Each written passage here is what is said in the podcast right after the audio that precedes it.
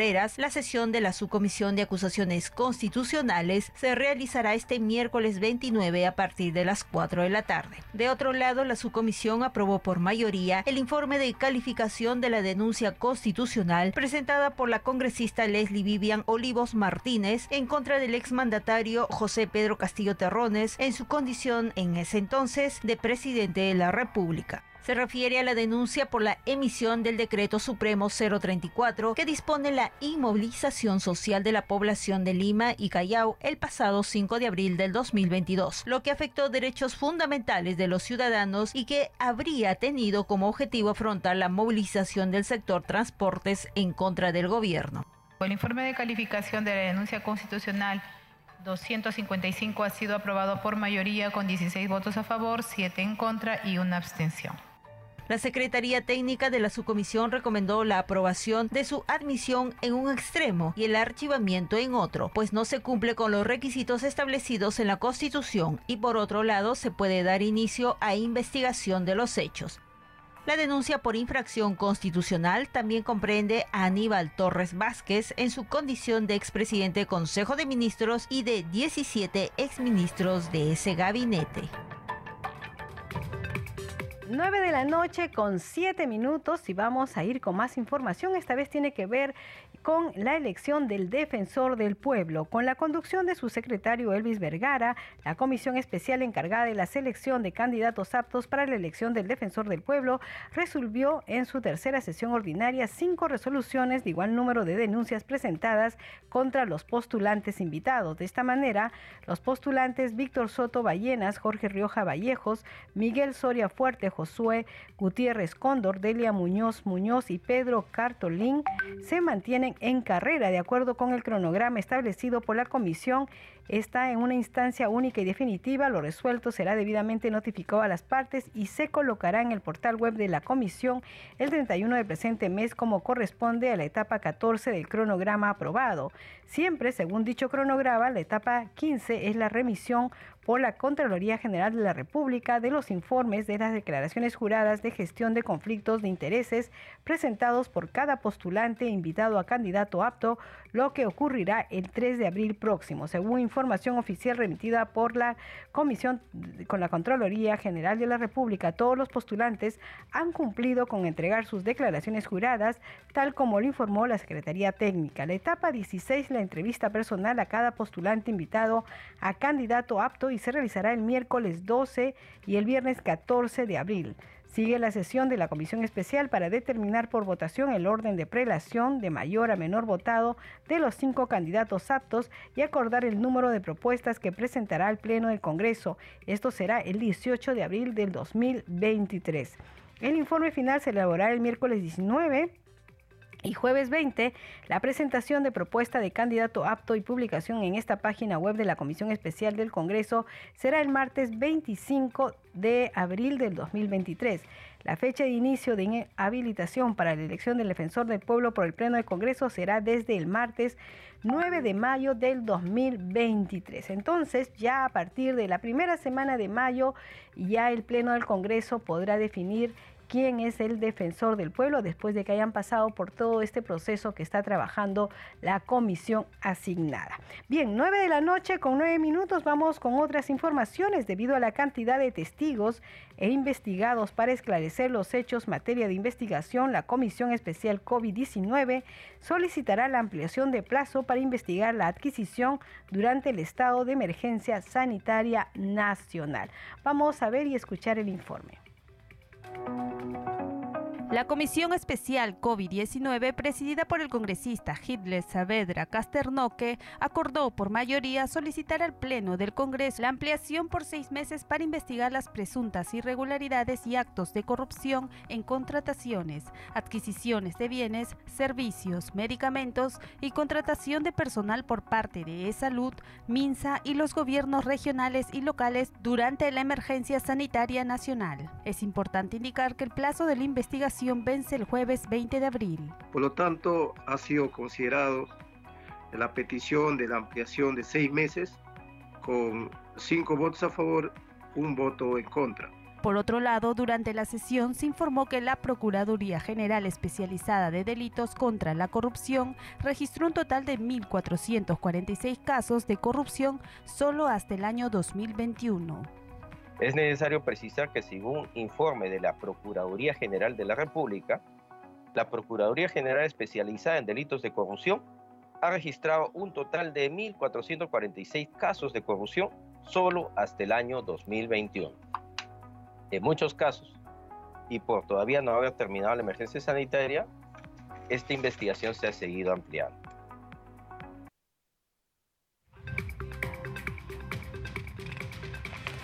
9 de la noche con 11 minutos y bueno, todos hemos estado consternados, ya lo comentaba Celeste Agosta en su programa, por la noticia esta de una agresión terrible a una niña de 11 años que eh, iba a ser agredida sexualmente, ella se defendió y la han mm, maltratado terriblemente, la han herido en la cabeza, en fin, ustedes seguramente ya tienen los detalles, yo prefiero no, no, no decirlo. Em, está hospitalizada, está en emergencia. Es una situación realmente mm, eh, que genera dos cosas, ¿no? Mucha indignación, porque esperamos que las personas que la han agredido tengan la pena necesaria, no queden en la impunidad. Y también tenemos mucha pena porque sentimos que mm, como seres humanos nos está pasando algo, está fallando, está fallando y vamos a tratar justamente en la próxima media hora va a haber una entrevista con una mm, psiquiatra que habla sobre salud mental, pero en esta media hora vamos a pasar una entrevista que ha hecho nuestra compañera Perla Villanueva, la congresista Flor Pablo. La congresista Flor Pablo se ha acercado hasta el hospital donde está siendo atendida la niña para conocer las condiciones, pero también ha dicho más en su entrevista, ha dicho que hay todas las posibilidades para que se pueda eh, atender rápidamente a las víctimas pero se necesita, entre otras cosas, implementar los módulos de flagancia a nivel nacional. Dijo que era urgente. Así que vamos a escuchar la entrevista y luego seguimos comentando. Justamente, como bien señala, se acabo de, salir del Instituto de Salud del Niño de San Borja, eh, viendo este doloroso caso, mira, terrible, que es una muestra de la violencia tan, tan dura que estamos en este momento en nuestro país. Anoche yo recibí a las 11 de la noche un, un mensaje, un llamado de alerta, de pedido de apoyo para ver este caso.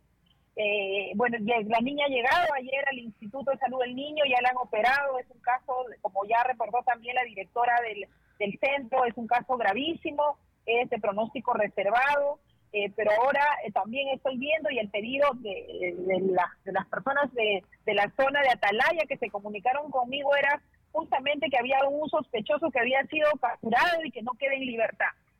Se está haciendo todas las coordinaciones ahí, hemos eh, el Ministerio de la Mujer ha sido presente, igual el Ministerio de Justicia con la defensa legal, porque no puede quedar impune. Lamentablemente en nuestro país, de verdad, y esto eh, nos tiene que llamar la atención a todas, eh, a toda la sociedad y a las más de 50 mujeres parlamentarias que somos. Nuestro país, en lo que va de este año, de estos tres meses, está ampliando el número de feminicidios y de agresiones a mujeres como no ha pasado en los últimos años. Entonces estamos en una situación durísima, dramática, y tenemos que tomar cartas en el asunto y, y hacer que funcione nuestro sistema de prevención, de protección y de garantizar justicia. Y ahí estamos fallando, estamos fallando tanto en la prevención como a la hora de asegurar justicia para las familias. Eh, realmente, mire, la semana pasada ya van pasando, vamos enterándonos, ¿no? Quemaron a unas jóvenes, las violan, hoy día esta niña le han clavado, hemos visto en las redes en clavos, no son clavos, son una especie de cinceles que están amarrados de a dos y eso le han clavado en el cráneo a una criatura. Eso no es posible, no podemos como sociedad, como autoridades mirar y no hacer nada. Yo de verdad desde acá convocar a toda la sociedad civil, al Poder Ejecutivo, al Poder Legislativo. No podemos seguir mirando los casos de feminicidios, de violencia, de agresiones como un dato más. Tenemos que hacer algo, tenemos que hacer una cruzada para erradicar la violencia a las mujeres. Realmente es muy duro lo que he visto y el reporte de los médicos están haciendo todo lo posible por salvar a la niña. Ojalá Dios nos permita salvar su vida, pero tenemos que seguir trabajando y asegurar que estos degenerados paguen por lo que han hecho. Realmente eso es lo que tenemos que lograr y la prevención, por supuesto. Pero de parte de las autoridades, ¿qué más se hace? Porque también hay leyes que ya han sido dadas y que están ahí, pero que lamentablemente en muchos casos no se cumplen, congresista. Mira, tenemos que, eh, tenemos que inmediatamente ampliar los módulos de flagrancia en el país. Se inauguró el año pasado en Trujillo, se planteó hacer en Lima, pero no tenemos módulos de flagrancia. Ahorita hay un detenido que es por la policía, el fiscal está también actuando porque ya hay eh, el estudio del médico legista ya de la menor eh, y realmente no podemos, la justicia tiene mecanismos para funcionar más rápido, pero también, como bien nos señaló la presidenta del Poder Judicial en su momento, necesitan recursos para implementar estos módulos de flagrancia y poder actuar de manera rápida y detener a estos malos elementos para que no sigan haciendo daño a nuestras niñas, a las mujeres en nuestro país. Y por supuesto la educación, la educación que es tan importante y la prevención que tenemos que seguir trabajando porque acá efectivamente no solamente está toda la agresión física, sino hay una presunta violación que tiene que ser esclarecida y ahí tenemos que trabajar todo un tema educativo en las escuelas para que nuestras niñas, para que nuestros niños puedan cuidar su cuerpo y con las familias. Con las familias es muy importante que tenemos que tratar estos temas eh, de prevención de la violencia de nuestros hijos, de nuestras hijas. Y, respecto al marco legal, congresista, ¿de repente se requiere fortalecer o ya existen leyes que puedan dar esa prevención y también las sanciones? No solo si es que ya se habla, bueno, de una presunta agresión sexual, pero no solo eso, o sea, hay desde tocamientos indebidos a menores de edad, el caso de eh, recientemente que escuchamos a través de los medios de comunicación de este señor que quemó, quemó viva en la calle a su pareja. Mira, seguramente en el marco legal sí te vamos a poder ir mejorando, pero ahorita lo que veo de los casos que vamos atendiendo es la implementación. Necesitamos que rápidamente en estos casos, cuando ya hay una hay una denuncia, haya una defensa del Estado, se pongan al costado, al lado de la familia y no los abandonen. Lamentablemente muchos salen libres, no hay prisión preventiva, no hay sentencias, pues no se logra hacer justicia. 9 de la noche con 18 minutos, la congresista Flor Pablo decía que el Estado debe estar del lado de la familia, algo que, que sí nos pareció interesante escuchar hoy día a la directora del hospital donde está siendo atendida la niña, es que la madre está acompañada por un psicólogo por, y un, un psiquiatra porque realmente el shock de ver a su hija en esas condiciones ha sido tremendo. Y como dice la congresista Flor Pablo, se tiene que atender de una vez, se tiene que crear todo. Tenemos un Estado que tiene Policía Nacional, Poder Judicial, ministerios, en fin, Fiscalía. Todo se tiene que articular en, un tema de, proteger a la sociedad, ¿no? Tenemos, como decía la congresista Flor Pablo, el tema de la, de de prevenir, pero también está el tema de sancionar y algo que nos compete ya a todos es cuidarnos entre nosotros, ¿no? Entre nosotras, entre la, comunidad, entre las amigas, entre la familia, entre los vecinos, cuidarnos, cuidarnos a los niños, porque realmente estos, abusadores buscan gente eh, pequeña, gente menor, gente que no se puede defender, eh, porque son cobardes, así simple. Bueno, 9 de la noche con 19 minutos. Vamos a seguir con más información aquí en Al día con el Congreso. En la Comisión de Educación, el congresista Alejandro Cabero expuso el proyecto de ley de su autoría, del cual propone la ley que crea el sistema de voucher y mejora la calidad educativa nacional. En la sustentación indicó que el objetivo es mejorar la calidad educativa a partir de una colaboración más estrecha entre sector público y privado para la cual se crearán los vouchers educativos que otorguen a los padres de familia un monto anual para pagar las pensiones escolares de escuelas privadas. Vamos a escuchar parte de la sustentación del congresista que ha presentado este proyecto. El objetivo de la propuesta legislativa es mejorar la calidad educativa a partir de una colaboración más estrecha entre el sector público y el sector privado. Para esto se van a crear los vouchers educativos que otorgan a los padres de familia un monto anual para poder pagar las pensiones escolares en escuelas privadas. Es decir, básicamente lo que hace el sistema de vouchers es calcula el costo anual por alumno y decide entregarle o decirle al padre de familia si él desea utilizar esos recursos que el Estado utiliza para garantizar su derecho fundamental y constitucional a la educación y el padre decía si desea utilizar esos recursos en una escuela pública o en una escuela privada, básicamente creando un sistema de competencia para poder mejorar la calidad educativa que reciben los estudiantes de primaria y de secundaria en todo nuestro país. Para esto, evidentemente, Presidenta, los vouchers solo pueden ser usados en escuelas que estén previamente inscritas en el registro de colegios elegibles para el pago de pensiones con el sistema de vouchers y que tienen que garantizar una serie de condiciones mínimas de eh, calidad educativa para poder brindar el servicio de educación primaria o secundaria y poder ser colegios elegibles para que los padres de familia puedan decidir eh, enviarlos allí, ¿no? El sistema de vouchers es un mecanismo mediante el cual el Estado otorga un subsidio a las familias para que puedan elegir la escuela a la que deseen enviar a sus hijos.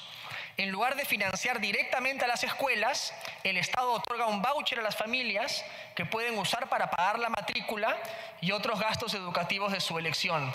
Y si desean también pueden utilizarlo en las escuelas elegibles para poder pagar parte de la pensión, si desean además comprometerse, digamos, a poder pagar un adicional por una educación que pueda ser de mayor calidad para sus hijos. 9 de la noche con 22 minutos y también en la Comisión de Inclusión Social se ha visto un tema de educación, pero esta vez se está proponiendo beneficios de ingreso directo y permanencia en Centro de Estudios Superior a personas con discapacidad. Vamos con la nota, medidas para mejorar el acceso directo de las personas con discapacidad a los centros de estudios superiores fueron aprobados en la Comisión de Inclusión Social y Personas con Discapacidad, presidida por el legislador Roberto Camiche. Durante la sesión se debatió y aprobó por mayoría el predictamen recaído en los proyectos de ley 3718, 372, 3355, 4329, ley que garantiza el ingreso directo, la permanencia, progresión y titulación de las personas con discapacidad en universidades e institutos y escuelas de educación superior. El titular de la comisión sustentó la iniciativa de ley señalando que esta tiene como objetivo garantizar el acceso directo, permanencia, progresión y titulación de las personas con discapacidad en las universidades, institutos y escuelas de educación superior. De igual forma, tiene como finalidad reducir las brechas de acceso directo en sus diversas modalidades de estudios superiores. Bien, esto ya entonces se ha aprobado en la comisión de eh, inclusión social y nosotros vamos a estar informando cómo va. Como ustedes saben, cuando una ley, cuando un proyecto de ley es aprobado en una comisión, luego va al pleno y es en el pleno que se aprueba y se remite al ejecutivo para su promulgación. Si no hay ningún problema, eh, porque a veces la observa, pero a veces no la observa, entonces la promulga y ya es ley. Nosotros, por supuesto, aquí en Al día con el Congreso vamos a hacer un seguimiento a todas estas propuestas que se vienen aprobando en los proyectos de ley y también le informamos qué es lo que se va aprobando en el Pleno del Congreso. Mañana hay Pleno, seguramente se aprobarán unas leyes importantes, interesantes para los ciudadanos y nosotros estaremos dando cuenta de ellos. 9 de la noche con 24 minutos, vamos a nuestra siguiente secuencia. Congreso en redes. A esta hora de la noche tenemos información con nuestra compañera Perla Villanueva. Adelante, Perla. Muchas gracias, Danitza, por el pase. Vamos a empezar con la publicación del Congreso del Perú en el Twitter. Utiliza el hashtag Congreso Informa. Este miércoles 29 de marzo, la Subcomisión de Acusaciones Constitucionales debatirá el informe final de la denuncia constitucional presentada contra seis parlamentarios de la bancada de Acción Popular. En otra publicación también del Parlamento Nacional se informa que se ha citado a la sesión del Pleno del Congreso para este miércoles 29 y jueves 30 de marzo. Se comparte la citación de la Oficialía Mayor distribuida a cada uno de los integrantes de la representación nacional. Y se informa que el miércoles 29 de marzo la sesión del Pleno empezará a las 3 de la tarde, mientras el jueves 30 de marzo se iniciará a partir de las 10 de la mañana. Tenemos también la publicación de la congresista Jessica Córdoba Lobatón, quien utiliza el hashtag Comisión de Salud. Solicitó al Ministerio de Salud que tome las acciones urgentes e inmediatas para evitar que el vector del dengue se disperse más en mi región Lambayeque. Son cinco distritos donde se presenta el dengue en la región y más de 560 casos reportados. Por último, Danitza, tenemos la publicación también del Congreso donde se informa que la Subcomisión de Acusaciones Constitucionales aprobó el informe de calificación que admite en un extremo la denuncia constitucional 255 contra el expresidente Pedro Castillo y el ex titular de la presidencia del Consejo de Ministros, Aníbal Torres, y exministros de esa gestión por infracción constitucional. Aquí algunas de las publicaciones en las redes sociales, concretamente en el Twitter, referidas al trabajo en el Parlamento Nacional. Volvemos contigo, Danitza. 9 de la noche con 26 minutos hacemos una pausa y regresamos con más información aquí en Al día con el Congreso.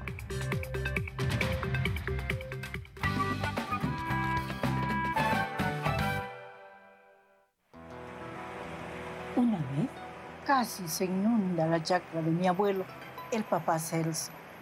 Bien cargado estaba el río. Época de lluvias, pues. Los dos corriendo fuimos a levantar cerco con piedras, adobes. Y al ratito nomás veo que venía gente a ayudarnos, todita la comunidad. ¿Cómo así, papá Celso? Le pregunté. Si no le habíamos avisado a nadie. Y me dice él, ay, nunca me olvido. Aini. En el Ande le llamamos así el pueblo aymara dice, cuya payasiña. Los hermanos asianincas dicen, amita cotabacansi.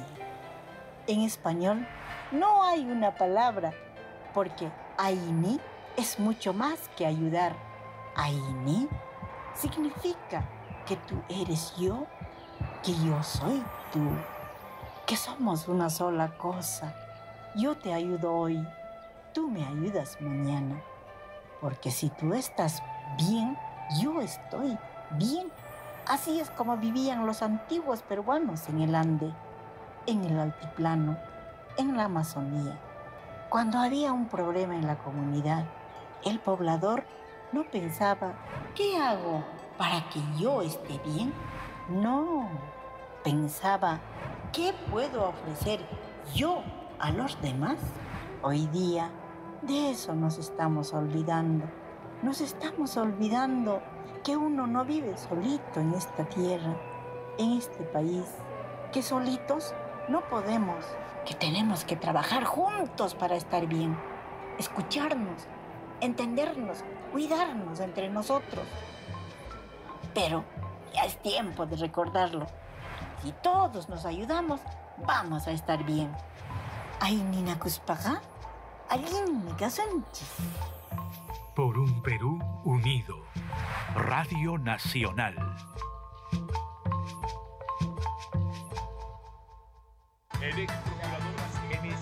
De lunes a viernes somos testigos de innumerables noticias. Y el sábado seleccionamos las que tienen más impacto en la vida de los peruanos para analizarlas a fondo en Diálogo Abierto. Entrevistas con los protagonistas. Análisis y coyuntura nacional. Diálogo abierto. Sábados a las 8 de la mañana. Por Nacional.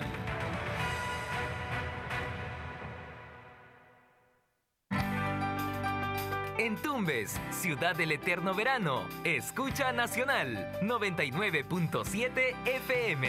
Nacional.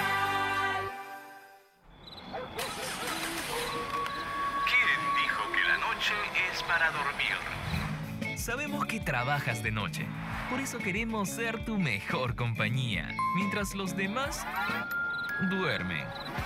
Oído a la noche, la franja nocturna de Nacional.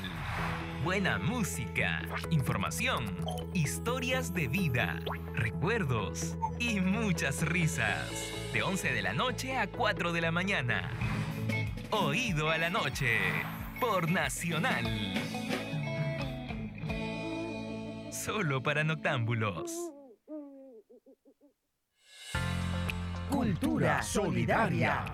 Súmate y ayuda a nuestros hermanos y hermanas que han sido afectados por los huaicos y lluvias de Río Seco Cieneguilla, Cantagallo Rímac y Cachahuacra Santa Eulalia. Se necesita agua, alimentos no perecibles y ropa para adultos, niños y niñas. Ven con tu ayuda solidaria. Te esperamos en la puerta 4 del Ministerio de Cultura San Borja. Referencia, Avenida Javier Prado, esquina con Avenida Aviación, al costado del Gran Teatro Nacional. Horario, de 5 de la mañana a 10 de la noche. Contamos contigo.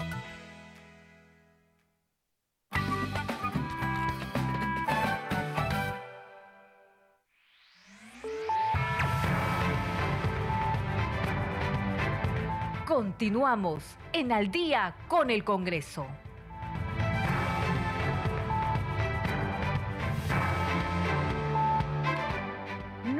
Noche con 31 minutos. Bienvenidos a la segunda media hora del programa Al Día con el Congreso. Los estamos acompañando aquí en Radio Nacional. Rafael Cifuentes en los controles.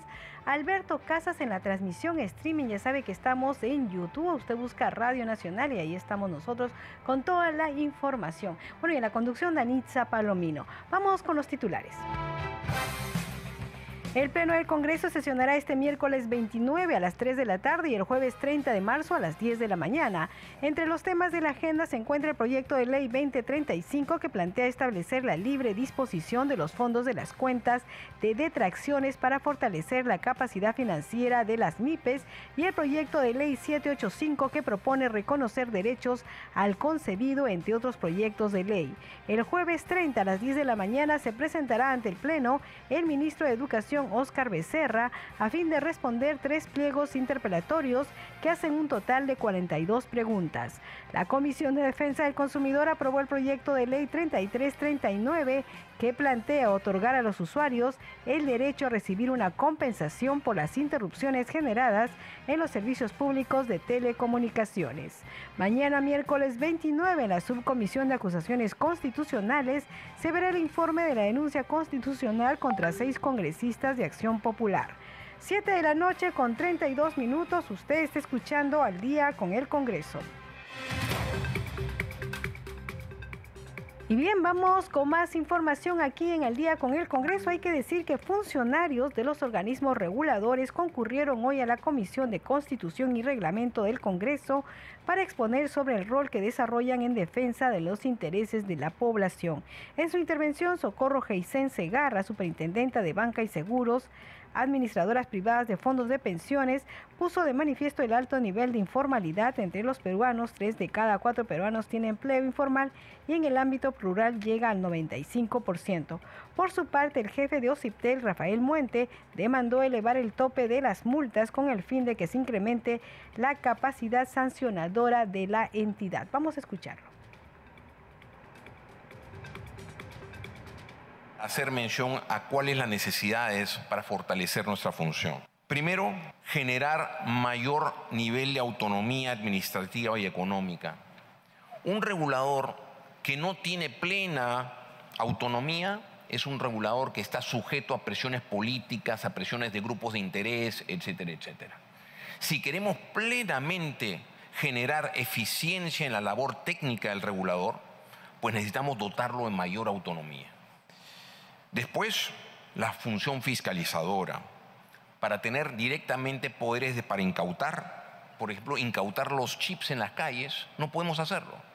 ¿no? Además, cuando nuestros fiscalizadores van, los vendedores los agreden. Entonces, tenemos ese, ese, ese problema. Necesitamos aumentar los topes de las sanciones. Somos el regulador con el tope más bajo. Nuestro tope es 350 UITs. Y uno diría, pero ¿para qué quiere sancionar?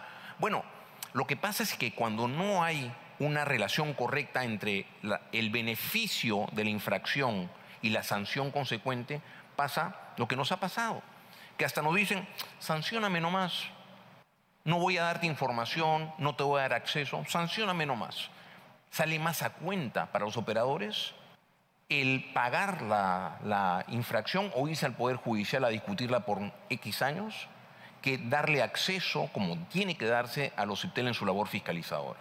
Entonces, claro, uno dice, oye, ¿para qué quiere sancionar más? No es que queramos sancionar más, es que necesitamos tener incentivos generar incentivos para que las empresas efectivamente cumplan y respeten a la autoridad en ese sentido. Es como si las infracciones por cruzarse una luz roja fuera de 10 soles, pues todo el mundo lo haría, porque el beneficio es mayor que la sanción. Eso es lo que está pasando con las empresas operadoras.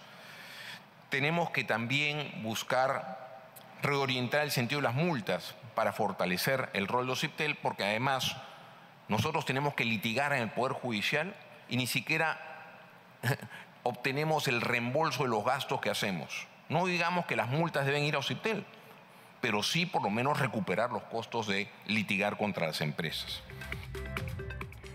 9 de la noche con 36 minutos. Usted está escuchando al día con el Congreso a través de Radio Nacional, Congreso Radio y también, por supuesto, a través de YouTube.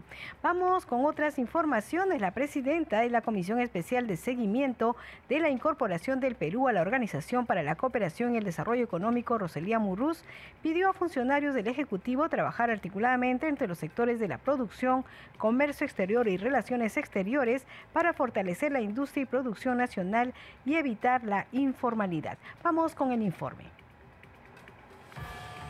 En la sesión de la Comisión Especial de Seguimiento de la Incorporación del Perú a la Organización para la Cooperación y el Desarrollo Económico, su titular, Rosalía Muruz Duranto, pidió al Poder Ejecutivo fortalecer a la industria peruana frente a las importaciones y trabajar de manera articulada entre los sectores de la producción, de comercio exterior y de relaciones exteriores, a fin de apoyar a las MIPES y evitar la informalidad. Advirtió además sobre la situación de la pesca ilegal en nuestro país para evitar la sobreexplotación de productos hidrobiológicos y el respeto a la ley de Vedas a fin de mantener la sostenibilidad de nuestros recursos marinos, por lo que pidió una mayor fiscalización. Un problema mundial es la pesca ilegal, ¿no? y acá en el Perú sufrimos mucho de eso, y en el marco de las recomendaciones de la OCDE de la gestión de pesca sostenible, ¿qué medidas se están implementando para reducir la, la pesca ilegal? Cuáles son las acciones implementadas para su reducción y posterior eliminación. El congresista Víctor Flores solicitó información a los viceministros del sector Produce sobre diversos programas a favor de las MIPES para apoyar su formalización. Úrsula León, viceministra de Pesca y Acuicultura, informó que el proceso de adhesión del Perú a la OCDE se encuentra en la etapa de elaboración del memorándum inicial del Perú, que será entregado a fines de este mes de marzo al secretario general de la OCDE y requiere del análisis de los sectores competentes sobre los instrumentos legales de este organismo. Javier Dávila, viceministro de MIPE e Industria, explicó las reuniones realizadas con los comités de pesca, pyme y emprendimiento de la OCDE y las medidas implementadas por Produce referidas a la Política Nacional de Desarrollo Industrial, el programa de apoyo a clúster y la modernización de los mercados de abastos de productos perecibles. Estamos trabajando sostenibilidad por un lado, a través de la economía circular, que es un modelo de, gestión productiva o gestión del modelo productivo que permita justamente ser más eficiente y ser más amigable con el ambiente, utilizando reciclando, reparando, reutilizando, entre otros aspectos. Adhesión a cadenas globales de valor, tanto nacionales como locales. Solicitó aprobar la mejora de la ley de cooperativas por ser un modelo inclusivo a favor de las pequeñas unidades productivas para mantener mejores niveles de competitividad y productividad. 9 de la noche con 39 minutos. Seguimos aquí en Al día con el Congreso y recuerdan que hace unos momentos escuchábamos las declaraciones de la congresista Flor Pablo, quien se había constituido al hospital donde está internada en cuidados intensivos la niña que ha sido agredida, esta niña que vivía en Ucayal y que ha sido trasladada a Calima. Bueno, nosotros conversamos con una psiquiatra especialista en temas de problemas mentales para entender un poco cuál es la situación en el país. Bueno, la especialista es de la Dirección de Salud Mental del Ministerio de Salud, Vanessa Herrera, alertó que en el país hay una tolerancia muy alta a la violencia, por ello señaló que son necesarias las políticas públicas como la reforma de los servicios de salud mental en el Ministerio de Salud. Recordó que existe la línea 113, opción 5, donde psicólogos brindan atención a ciudadanos con malestares emocionales. Vamos a escuchar la entrevista de nuestra compañera Perla Villanueva es importante eh, rechazar estos actos de violencia. Todos como sociedad peruana tenemos que analizar qué está pasando. Recordar que todavía la tolerancia a la violencia es muy elevada en nuestro país y que a lo largo de la vida uno de cada tres mujeres es agredida en la relación de violencia de pareja, siendo incluso desde la adolescencia o primeros enamoramientos. Lamentablemente las personas, eh, niños, eh, pueden creer que es normal eh, agredir a una mujer y pueden tolerarlo, justificarlo o creer que debe cosificarse, ejercer poder contra las mujeres. Entonces es esencial que repensemos en nuestras familias, en nuestra comunidad, en nuestra sociedad, cómo hacemos para buscar fomentar un desarrollo en igualdad de oportunidades, igualdad de género, con una adecuada educación y el mayor acceso a servicios de salud y de salud mental. Es clave que podamos acompañar en los enamoramientos a nuestros hijos e hijas y darnos cuenta de señales o indicadores tempranos de control, dominio, celos, ejercicio de poder o justificación del machismo, que tenemos que eh, cambiarlos eh, y ayudar a ejercer un cambio significativo para que no impacte cómo llegar a ser un perpetrador de violencia. En el caso de los niños, doctora, que son vulnerables a todo tipo de agresiones, a veces muy lamentable desde casa. ¿Cómo podemos enseñar a nuestros hijos, a los niños menores en casa, a enfrentar tal vez alguna agresión? Es importante recordar que los niños eh, ven los modelos en casa, ¿sí? Vemos que los padres ejercemos violencia normalmente en la relación de pareja o justificamos la violencia o ejercemos maltrato infantil, probablemente ese niño reproduzca la violencia si yo ejerzo castigos físicos, humillaciones, descalificaciones, o eh, empiezo a hacer tocamientos o invadir eh, partes de su cuerpo, también puedo ejercer múltiples formas de violencia o la negligencia, que es la forma más frecuente. Y es necesario que todo ello pare para que no impacte a largo plazo. El impacto a largo plazo por todo ello en la salud mental es severo. En realidad, Perla, se ha demostrado que una persona que sobrevive a la violencia en todas sus formas, incluida la violencia sexual, tiene mayor riesgo de depresión, de ansiedad, de suicidarse, de eh, estar en consumo de alcohol, drogas y también una mayor menor capacidad de buscar y conseguir o tener trabajo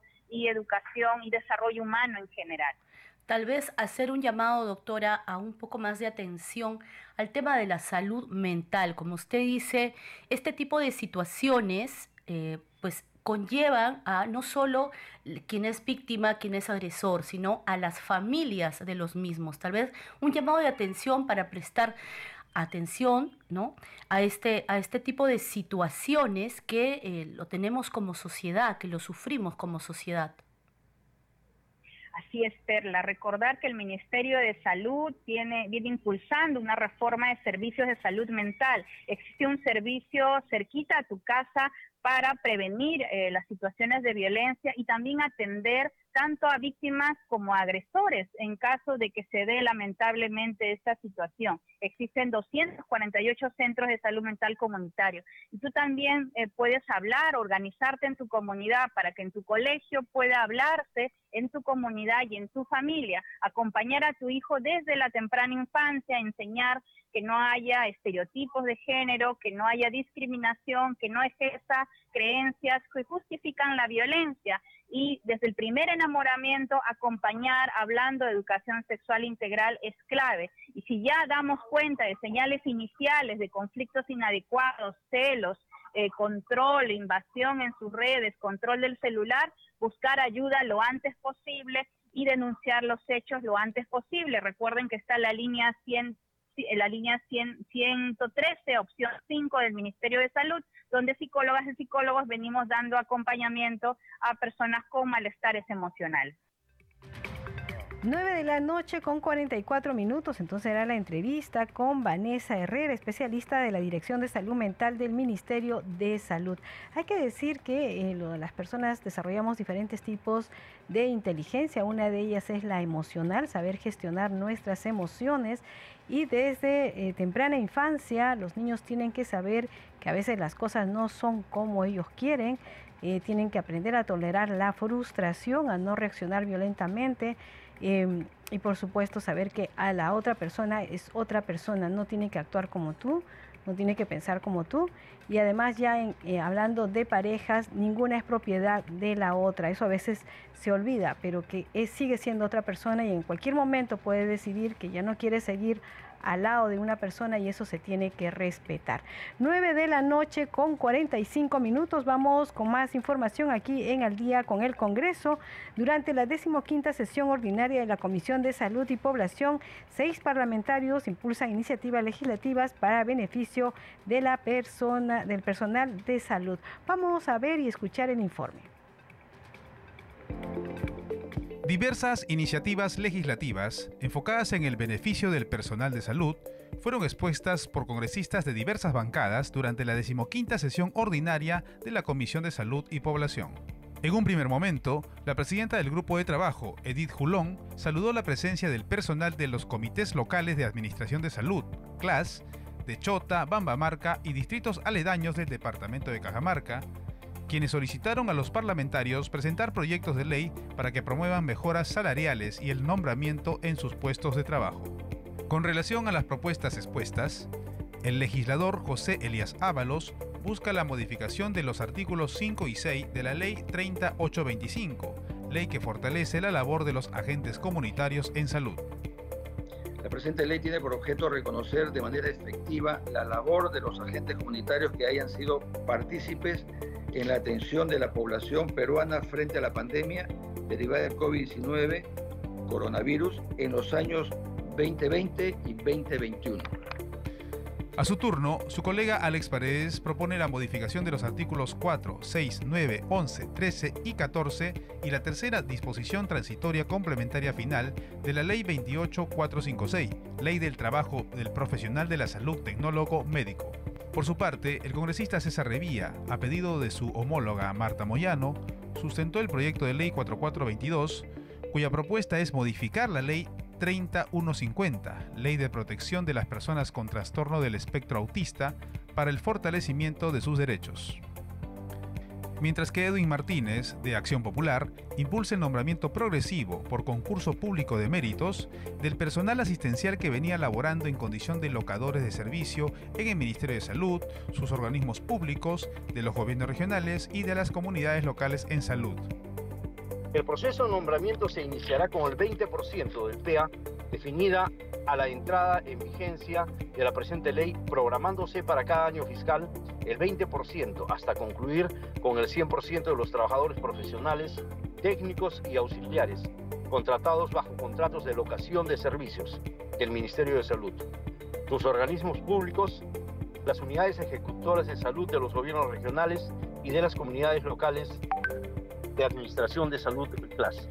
Finalmente, la parlamentaria Janet Rivas Chacara promueve la aplicación de test genéticos prenatales para la detección oportuna del cáncer y otras enfermedades congénitas.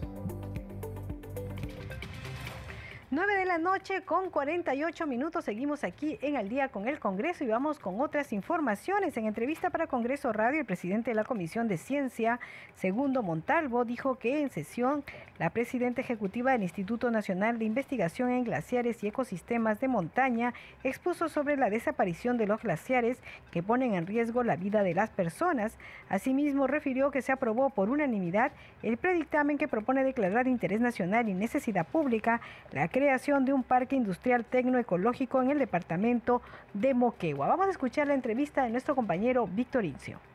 Eh, la reunión ha estado interesante porque hemos tenido una profesional que conoce el tema en AGEI, entonces donde se ha hablado de los glaciares, ¿no? Y es preocupante para todo el mundo que poco a poco vayan desapareciendo. Entonces eso nos, nos va a perjudicar porque los glaciares son se almacenan el agua.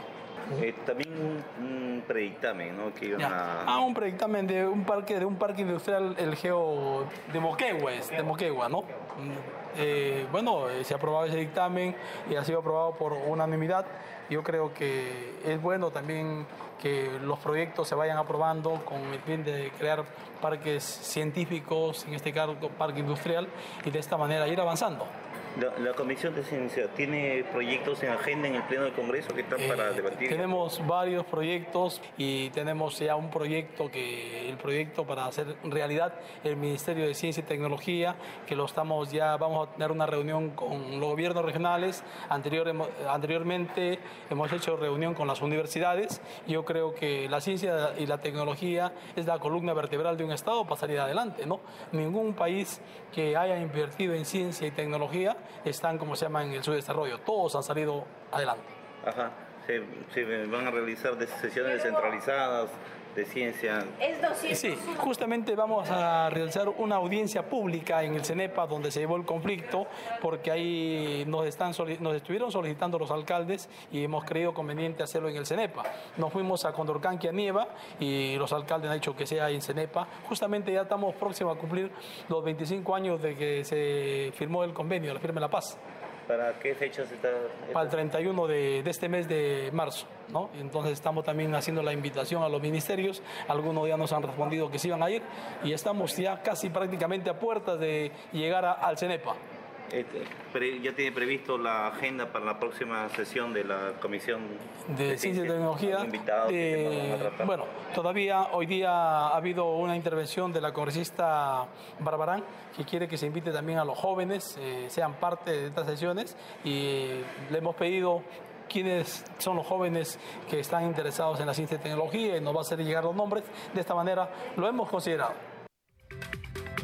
9 de la noche con 51 minutos y es momento de conocer cuál es la agenda de actividades programada para mañana en el Congreso de la República. La información nos la trae nuestro compañero Josman Valverde. Adelante, Josman.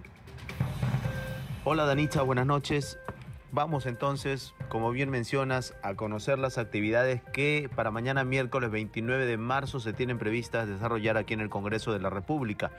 La agenda es la siguiente, se inicia a las 8 de la mañana con una sesión de la Comisión de Comercio Exterior que recibe a la viceministra de Turismo, eh, la señora Madeleine Burns Vidaurrazaga. Y esto para que dé opinión técnica del proyecto de ley que modifica la ley que regula la explotación de los juegos a distancia y apuestas deportivas a distancia para asegurar la recaudación tributaria. Muy temprano también sesionará la Comisión de Descentralización, esa misma hora a las 8 de la mañana. Ya a las 9 sesionará la Comisión de Fiscalización que tiene previsto evaluar las presuntas irregularidades e injerencias externas en la Policía Nacional del Perú y en el Ministerio del Interior y presuntas acciones para establecer un servicio de inteligencia paralelo durante el gobierno del expresidente Pedro Castillo. A las 9 de la mañana también habrá sesión extraordinaria descentralizada de la Comisión de Salud. Se denomina La Salud en Cajamarca, Situación y Perspectivas. Va a ser precisamente en el auditorio de la Municipalidad Provincial de Cutervo, allá en Cajamarca. A las 9 también hay un foro sobre la ley que penaliza la incorrecta contratación de servicios públicos. Lo organiza la Oficina del Enlace con el Ciudadano. El foro de salud pública que está promoviendo el despacho del congresista Elías Varas será a las 9 también en el auditorio Alberto Andrade Carmona. Es la importancia del primer nivel de atención en el sistema de salud. Hay además otras comisiones que tienen previsto sesionar en horas de la mañana, como es la Comisión de Economía, que recibe el titular del sector Alex Contreras a las 9 y 30 una mesa de trabajo sobre la situación integral de las personas con discapacidad, viudas y huérfanas de las Fuerzas Armadas y la Policía Nacional. Habrá también sesión de la Comisión Especial Alianza del Pacífico que va a evaluar en esta oportunidad los logros y sobre todo, Danitza, los avances que vienen obteniendo en el marco del programa de voluntariado juvenil de la Alianza del Pacífico. Pero, sin duda, es eh, una intensa agenda la que hay mañana miércoles porque a las 11 sesionará la Comisión Agraria, a las 11 y 30 hará lo propio la Comisión de Justicia, por la tarde a las 2 la Comisión de Transportes, la Comisión Especial Braem también esa misma hora, 2 de la tarde, y en este caso tiene previsto mm, evaluar el nuevo rol de los comités de autodefensa del Braem y va a recibir, o tiene como invitado en todo caso, al presidente del Consejo de Ministros, eh, Luis Alberto Tarola Peñaranda, para que exponga precisamente este tema, 2 de la tarde. La mesa de trabajo sobre el sistema de pensiones está convocada para las 2 y 30. Ya a las 3 habrá sesión del Pleno, sin duda, eh, en la sesión del Pleno en la cual se van a conocer los detalles de eh, los temas que se vayan a debatir y someter a votación además, tanto de beneficio ciudadano, esto a partir de las 3 de la tarde. Como vemos es una agenda recargada, En todo caso, también al ser una tarde de pleno a partir de las 3, conoceremos si es que las actividades previstas se van a desarrollar de manera paralela o si es que van a tender a postergarse para otra oportunidad. Estaremos atentos y siempre, Danitza, con un resumen a través de nuestras multiplataformas informativas y también por la noche en Al Día con el Congreso. Volvemos contigo a estudios. Adelante, buenas noches. Muchas gracias, Josman Valverde. Efectivamente, entonces mañana hay una sesión del Pleno. Esto será a las 3 de la tarde. Probablemente eh, dure hasta las 9, que nos encontramos mañana nosotros. Así que estaremos en vivo siguiendo lo que se ve en el Pleno de la República, del Congreso de la República. Y el jueves 30 a, las 10 de la mañana sesionará el Pleno del Congreso y recordemos que se interpelará al ministro de Educación, Oscar Becerra y son tres pliegos interpelatorios que hacen un total de 42 preguntas. Nosotros, por supuesto, los mantendremos informados. Bien, hasta aquí llegó el programa Al Día con el Congreso. Queremos agradecerle a nombre de todo el equipo de Congreso Radio aquí en Nacional. Los hemos acompañado en eh, los controles Rafael Cifuentes, en la transmisión streaming por YouTube, Alberto Casas, en la unidad móvil Leonardo Escriba y en la conducción Danitza Palomino. Esperemos que nos reencontremos mañana a las 9. Descanse, ya sabe que es bueno dormir las 8 horas por lo menos. Hasta mañana.